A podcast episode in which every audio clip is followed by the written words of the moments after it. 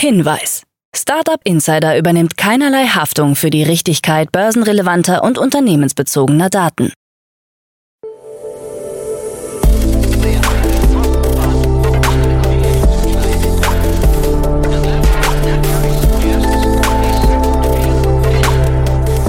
Startup Insider Daily.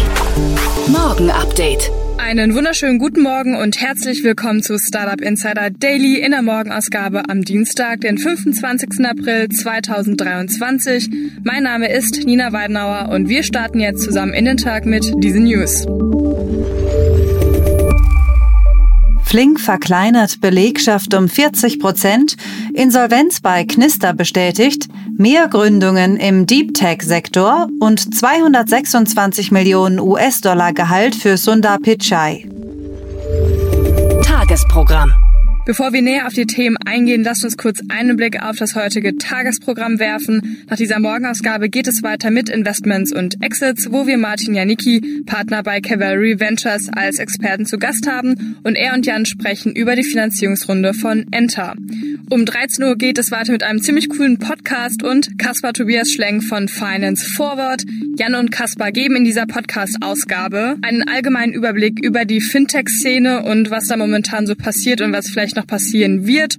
Und um 16 Uhr begrüßen wir dann René Braun, CEO und Co-Founder von Rides. Dazu aber später mehr nach den Nachrichten gelesen von Anna Dressel. Startup Insider Daily. Nachrichten. Flink verkleinert Belegschaft um 40 Prozent. Um rund 40 Prozent hat der Expresslieferdienst Flink seine Belegschaft in den vergangenen zwölf Monaten verkleinert. Rund 8000 Mitarbeiter sollen Berichten zufolge seit April 2022 ihren Job verloren haben. Von ehemals 21.000 Personen in Spitzenzeiten ging die Anzahl der Angestellten auf rund 13.000 zurück, wie Beteiligte erläutern. Nur im Tech-Bereich soll weiter Personal aufgebaut worden sein, während Stellen in anderen Bereichen nicht nachbesetzt wurden. Auch die geplante Expansion nach Belgien sei aufgrund der aktuell eher schwierigen Marktsituation gestoppt worden. Laut eines Berichts im Manager-Magazin soll im Zuge der Sparmaßnahmen sogar der Verkauf des Unternehmens geprüft worden sein. Auch wird bei der nächsten Finanzierungsrunde eine Abwertung von bis zu 50 Prozent erwartet.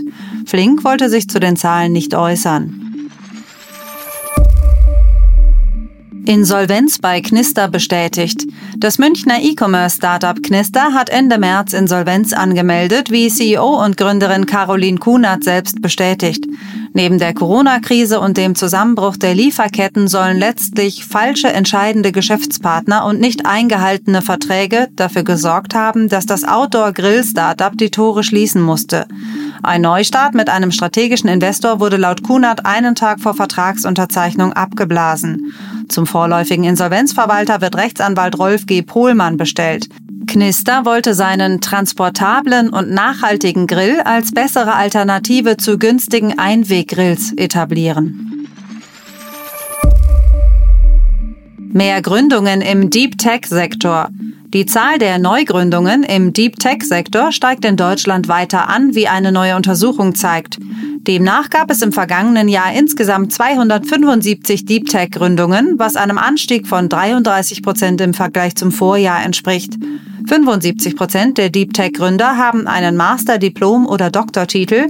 Bei anderen Startups sind es 58 Prozent. Obwohl das Finanzierungsvolumen in Deutschland im Jahr 2022 insgesamt zurückgegangen ist, konnte ein Anstieg der Investitionen in Deep Technology um 10 Prozent beobachtet werden. Alleine im Bereich künstliche Intelligenz wurden 2,1 Milliarden US-Dollar investiert. Aber auch Clean Energy, Robotik, Blockchain und Weltraumtechnologien verzeichneten hohe Investitionen. 226 Millionen US-Dollar Gehalt für Sundar Pichai. Alphabet-Konzernchef Sundar Pichai soll im vergangenen Jahr ein Gesamtgehalt von 226 Millionen US-Dollar erhalten haben. Es handelt sich dabei um mehr als das 800-fache des Durchschnittsgehalts eines Google-Mitarbeiters.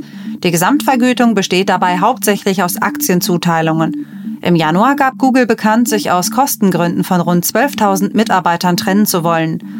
Zudem wurde der Bau eines neuen Firmengeländes in der kalifornischen Stadt San Jose im Silicon Valley gestoppt. Dabei wurde das gesamte Entwicklungsteam für das Projekt entlassen und der Baubeginn auf unbestimmte Zeit verschoben. Warum Taylor Swift nicht FTX-Markenbotschafterin wurde. Als einzige unter den Prominenten, die für die insolvente Kryptobörse FTX geworben haben, hat Taylor Swift vor Unterzeichnung des Deals eine wichtige Frage gestellt. Sie wollte von FTX genau wissen, mit welchen Produkten dort gehandelt wurde und ob es sich um unregistrierte Wertpapiere handelt. Als FTX das nicht versichern konnte, kam der Werbedeal mit Taylor Swift nicht zustande.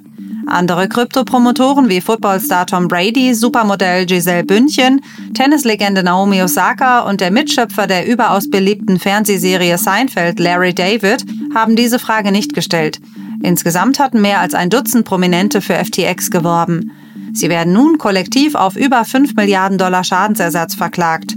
In der Klage wird FTX und seinen bezahlten Markenbotschaftern vorgeworfen, aktiv am Ankauf und Verkauf von nicht registrierten Wertpapieren in Form von renditeträchtigen Konten beteiligt gewesen zu sein. Verstorbene Promis erhalten Twitter Blue. Zahlreiche verstorbene Prominente sind von Twitter als zahlende Abonnenten von Twitter Blue markiert worden. Unter anderem besitzen nun Michael Jackson, Chadwick Boseman, Kirstie Alley, Pelé und Kobe Bryant einen blauen Verifizierungshaken. Auch der ermordete saudi-arabische Journalist Jamal Khashoggi gilt nun als Abo-Besitzer, der zudem seine Telefonnummer verifiziert haben soll. Ursprünglich hatte Twitter das Symbol an Profile von Prominenten oder Personen des öffentlichen Lebens vergeben, die sich in einem händischen Prüfungsverfahren als tatsächliche Eigentümer eines Kontos ausweisen konnten. Seit dem 20. April berechnet Twitter für den Verifizierungshaken 9,52 Euro pro Monat. Yuga Labs gewinnt vor Gericht gegen Nachahmer. Das Team hinter der Board Ape Yard Club NFT-Serie hat sich vor einem New Yorker Gericht erfolgreich gegen Nachahmer durchgesetzt. Yuga Labs habe demnach Anspruch auf Entschädigungszahlungen. Zudem wurden die Beschuldigten Ryder Rips und Jeremy Kayen mit einer einstweiligen Verfügung versehen. Diese wollten ihr eigenes NFT-Projekt mit nahezu identisch aussehenden Board Apes stets als Parodie verstanden haben.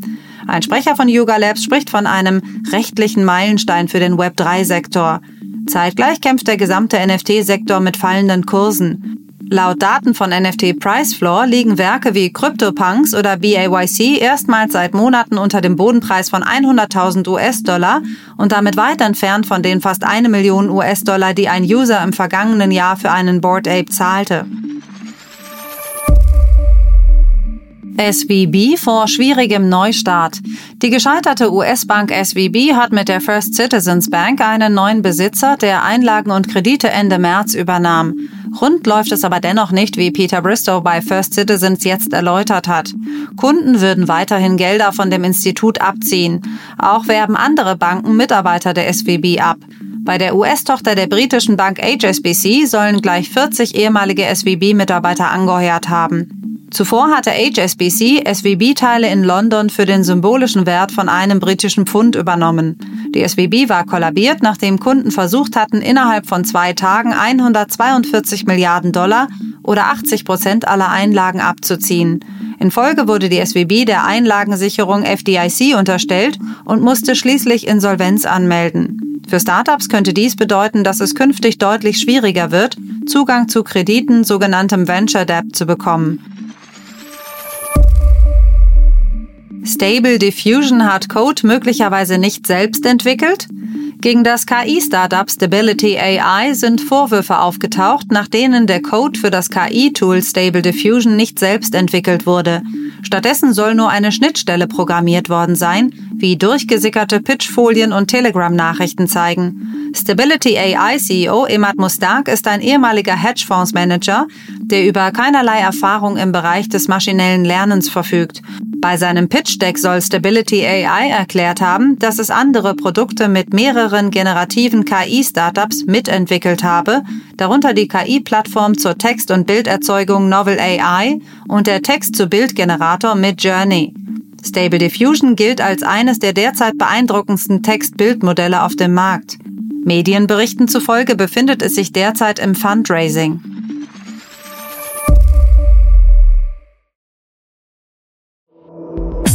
Insider Daily. Kurznachrichten. Das Berliner Mobility Startup Rides hat bei einer Seed-Finanzierungsrunde eine Summe von 3,5 Millionen Euro erhalten. Rides Gründer René Braun möchte mit den neuen Mitteln zunächst die eigene App ausbauen und die Expansion in die USA vorantreiben.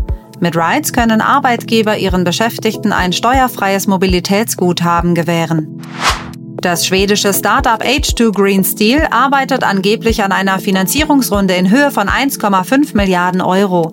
Das Unternehmen zielt auf die Dekarbonisierung der Stahlindustrie mit Hilfe von grünem Wasserstoff ab und hat bislang fast 3,9 Milliarden Euro an Fremd- und Eigenkapital aufgenommen.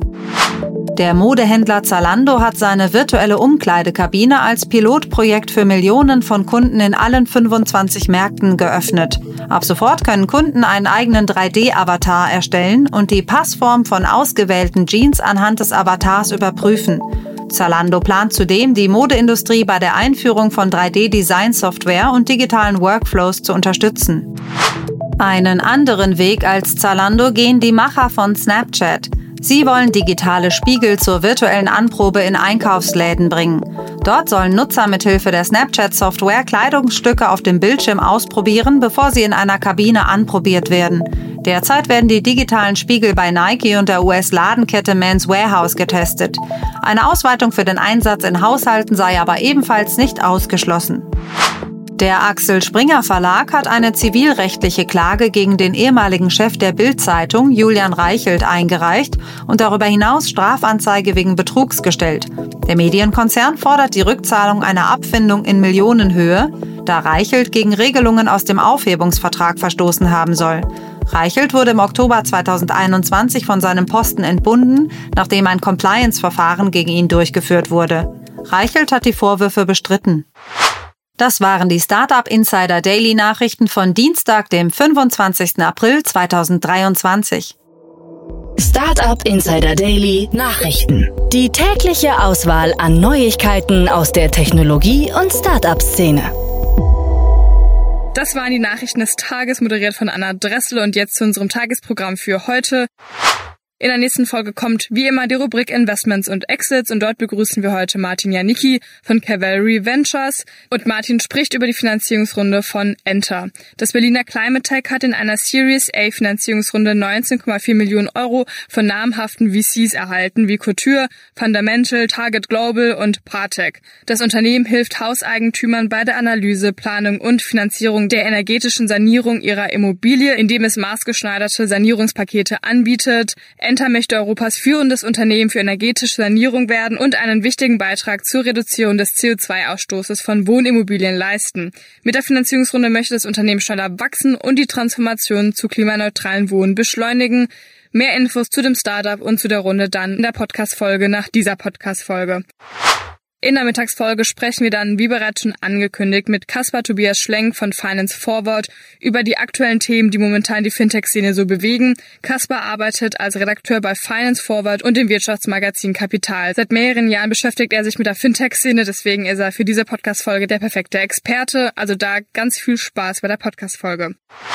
Ja, und dann in der Nachmittagsfolge begrüßen wir René Braun, CEO und Co-Founder von Rides. Das Berliner Startup hat eine Mobilitätsplattform entwickelt, die es Unternehmen ermöglicht, das gesamte Mobilitätsbudget ihrer Mitarbeitenden einfach zu erstellen und zu verwalten. Und nun hat das Unternehmen in einer Seed-Runde 3,5 Millionen Euro eingesammelt. Dazu gibt es dann mehr Infos um 16 Uhr. Und das war's jetzt auch erstmal von mir, Nina Weidenauer. Ich wünsche euch noch einen guten Start in den Tag und wir hören uns dann morgen wieder. Macht's gut!